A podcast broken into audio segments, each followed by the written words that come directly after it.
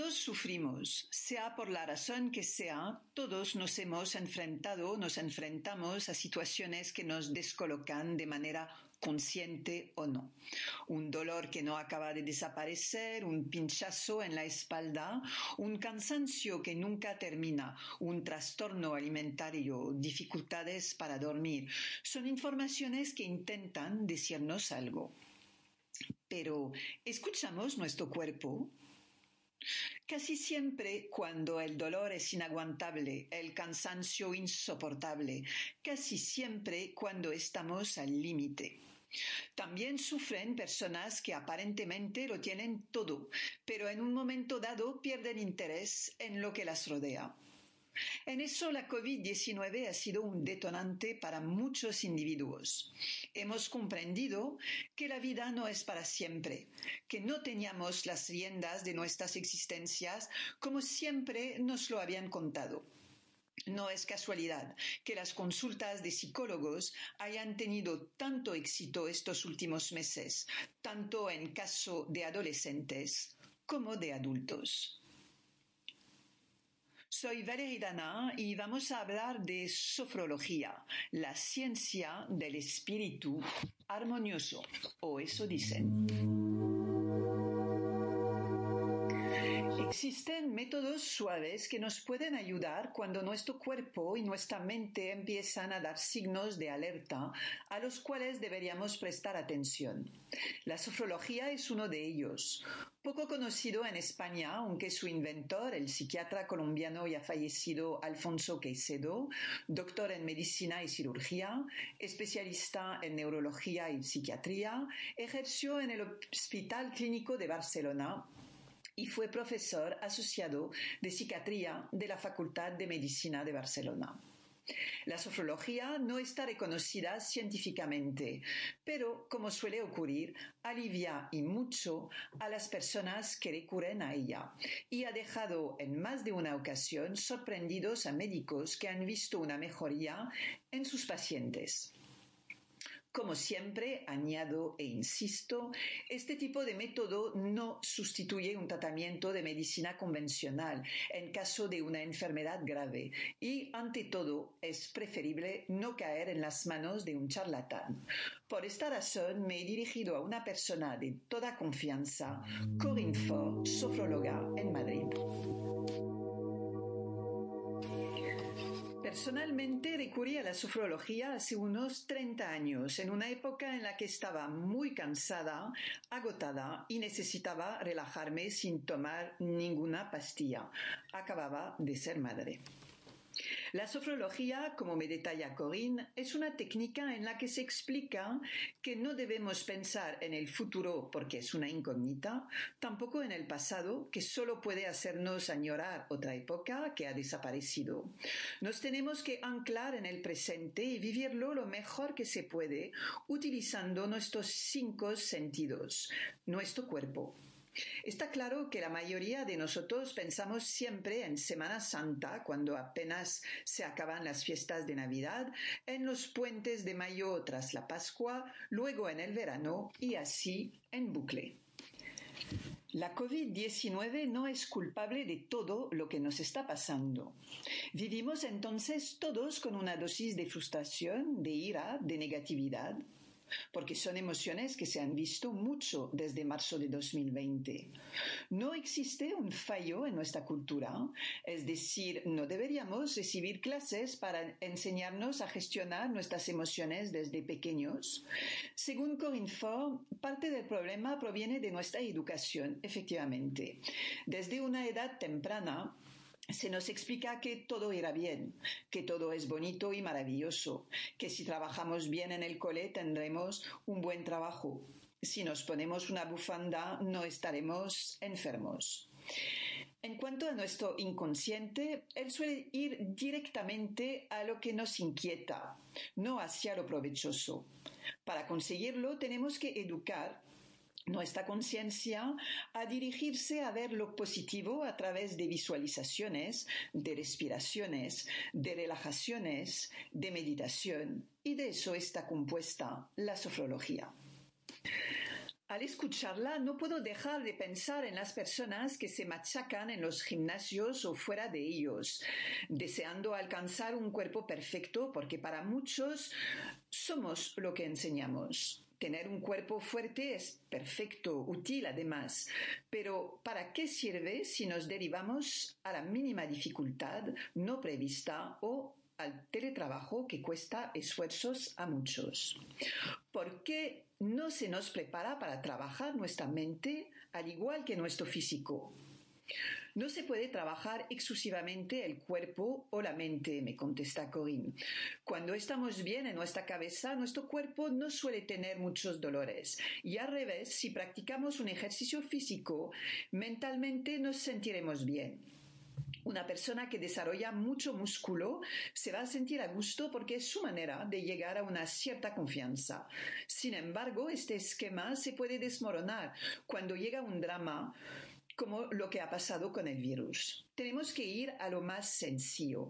Con la sofrología nos damos cuenta de que todos los recursos los tenemos en nosotros mismos, sin pesas. Simplemente escuchando mi voz, en este caso, vamos a relajar el cuerpo que casi siempre está tenso cuando se trabaja con un ordenador, así como la mandíbula. Cuando empezamos a practicar un ejercicio físico, casualmente nos damos cuenta de que nos duele alguna parte, sigue Corinne. Es simplemente la repercusión de todos estos pequeños males que pasan desapercibidos en nuestro día a día. A relajarse, todo cambia. Por eso empezamos siempre una sesión con un escáner corporal que nos permite relajar cada milímetro del cuerpo, de la cabeza a los pies.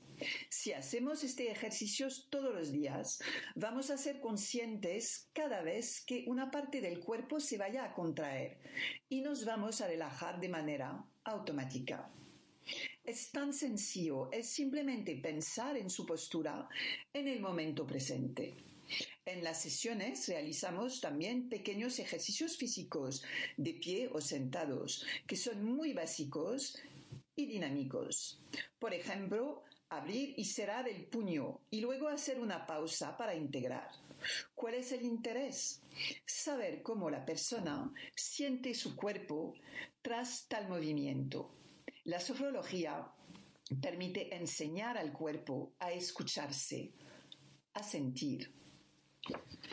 Escucharse, sentir lo que está pasando en nuestro propio cuerpo parece sencillo, efectivamente excepto que para conseguirlo hay que tomarse el tiempo de parar. Una hora. El tiempo de una sesión de sofrología. Tras charlar con Corinne para que ella pueda saber lo que está pasando, que sea insomnio, cansancio o estrés, por ejemplo, contestamos a un cuestionario sobre nuestros gustos y preferencias. Y luego solo hace falta callarse y dejarse guiar. Estiramientos que se pueden realizar acostado, aunque no se debe caer dormido, sentado o de pie, relajación, respiración, que es fundamental, pequeños movimientos dinámicos para soltarse, visualización positiva, que consiste en viajar a través de la mente a lugares que nos parecen placenteros, sensaciones al finalizar la hora forman parte de una sesión clásica se puede modificar según las personas porque hay personas a quienes no gusta nada la relajación. En estos casos trabajamos más la respiración y la meditación. Corinne me explica que una persona con insomnio sin relación con el estrés puede acabar con su problema en dos sesiones, simplemente aprendiendo a relajarse y a respirar. Lo mágico de la sofrología es que un dolor puede desaparecer simplemente con una relajación asociada con pequeños movimientos, porque el cuerpo por fin se ha liberado. No hay intercambio durante gran parte de la sesión. Simplemente pido a la persona que tome conciencia de lo que se está viviendo en cada momento. La única meta es abandonarse por completo. El filósofo y escritor estadounidense Will Durant decía, somos lo que hacemos repetidamente, una y otra vez. La excelencia entonces no es un acto, sino una costumbre. Es lo que intenta transmitir Corinne Ford a través de sus sesiones. Pero, ¿qué ocurre con las personas que no se dejan llevar, las que no se permiten este lujo? La sofróloga me cuenta que en estos casos el feedback tiene su importancia. Prestar atención a la persona, ver cómo reacciona, permite ir hacia una dirección u otra. A las personas que no son receptivas, y eso pasa, propongo ejercicios dinámicos y respiraciones, y no una visualización o una meditación durante un número corto de sesiones. ¿Y si aprendemos a respirar? Que levante la mano el que se da cuenta de que respira a lo largo del día. Pocas son las personas que son realmente conscientes de este acto que les permite seguir con vida. Una vez que caemos en ello, la transformación es radical porque somos capaces de calmarnos en unos instantes. Sentir la respiración necesita un aprendizaje, me cuenta Corinne. Pocas son las personas que conocen la respiración abdominal. Veo a muchas que intercambian la inspiración con la expiración, es decir, que meten el vientre cuando inspiran, cuando deberíamos sacarlo al inspirar y meterlo al expirar. Una vez comprendido el mecanismo, la transformación aparece automáticamente. ¿A quién va dirigido la sofrología? Se trata de un método suave que se dirige a niños pequeños hasta personas mayores. Por el hecho de poder realizarse sentado, de pie o tumbado, es accesible a un público muy amplio. Para los niños a partir de seis años con problemas de concentración o muy agitados, la sofrología puede ser un buen recurso, me cuenta Corinne. Para personas con acúfenos, por ejemplo, la sofrología va a permitirles sensibilizarse sobre otros temas. Un individuo con acúfenos solo está centrado en ello, con lo cual le cuesta mucho disfrutar de todo lo que le rodea porque está sufriendo. Gracias a las técnicas que utilizamos y de manera progresiva, conseguiremos que la persona se dirija hacia actividades que le ocupan la mente, como, en el caso de las visualizaciones o de la respiración. La mente se abre a cosas positivas y no se centra solo en lo negativo. La única excepción que podría hacer, añade Corinne, concierne a las personas que padecen la enfermedad de Alzheimer. Aunque mi padre la haya sufrido y a pesar de ello, realizábamos ejercicios de respiraciones que le encantaban porque se daba cuenta de que estaba respirando. Eran momentos pequeños de bienestar. Otra excepción, las personas con problemas psiquiátricos. Eso lo puedo evaluar en la primera cita. Por lo tanto, prefiero no seguir con ellas porque sé que no podré gestionar sus problemas.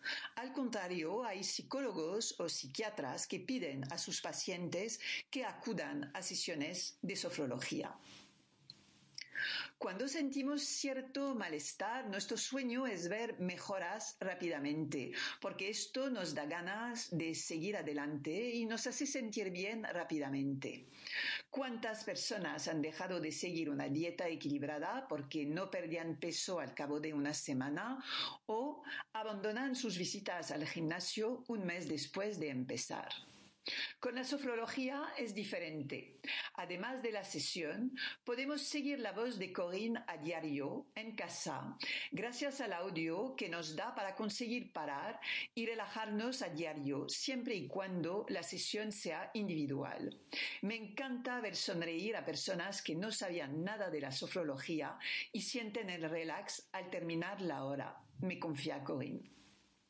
Las sesiones que imparte ella y que se suelen hacer a través de plataformas digitales desde el pasado mes de marzo 2020 se dirigen a una persona o a varias, como pueden ser Madres e hijas, por ejemplo. Los neurólogos están alertando de casos de depresión en adolescentes a causa de la pandemia y de sus consecuencias como el aislamiento o la ruptura de los hábitos diarios, con lo cual es una buena opción para evitar que se instale el malestar. Visualizaciones, respiraciones, palabras que me hacen pensar en el yoga nidra. Son técnicas diferentes pero no tan alejadas la una de la otra. Corinne me explica que la sofrología, nacida en 1960, tiene sus raíces en Asia, a dónde viajó el doctor Keisedo. Se inspiró del yoga y de la meditación japonesa Zen. En los ejercicios dinámicos utilizamos técnicas de yoga sin mencionar la respiración. ¿Por qué esta asociación? Una persona que viene a verme me cuenta, Corinne, para resolver un alto nivel de estrés estará atendida con sesiones de sofrología. Una vez que se siente mejor, el yin yoga es una forma de continuar este trabajo de gestión emocional. El yin es un tipo de yoga que permite relajarse a través de posturas sencillas pero que se mantienen de 3 a 5 minutos. La idea es estirar los músculos y conseguir fuerza sin hacer nada de equilibrio. Durante este tiempo se puede hacer visualizaciones o sentarse únicamente en su respiración. Son dos métodos muy complementarios. Existe entonces el efecto sofro. El bienestar alcanzado tras sesiones de sofrología es evidente. Dejamos de dar vueltas a todo, de calentarse la cabeza para nada. Todo se esclarece, me cuenta Corinne. Entonces, ¿por qué no se acepta este tipo de método? Es verdad que no tiene evidencia científica reconocida. Sin embargo, vemos a personas vivir más a gusto, con menos estrés y agobio.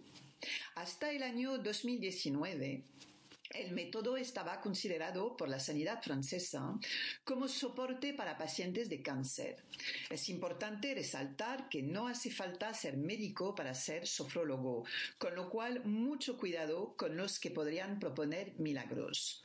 No pretende reemplazar ningún tratamiento convencional, sino simplemente ser un apoyo más en el camino. Y en España, ¿cuál es la situación? Corinne me cuenta que hizo su formación en Francia porque en España el método ni siquiera está reconocido por ahora.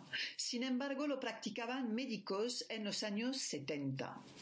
Mi clientela, me cuenta, es principalmente francesa y trabajo con otros países gracias a videoconferencias. En Barcelona y en Andorra, donde hay una escuela, por ejemplo, es más corriente recurrir a la sofrología que simplemente permite a las personas ser conscientes de los recursos que tienen en ellos mismos para gestionar el estrés, por ejemplo.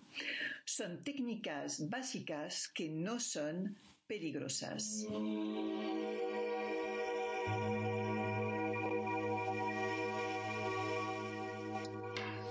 Espero que os haya gustado. Si queréis escuchar más contenidos sobre bienestar físico y emocional, pues entrad en Enjoy la vida en rosa. Hasta pronto.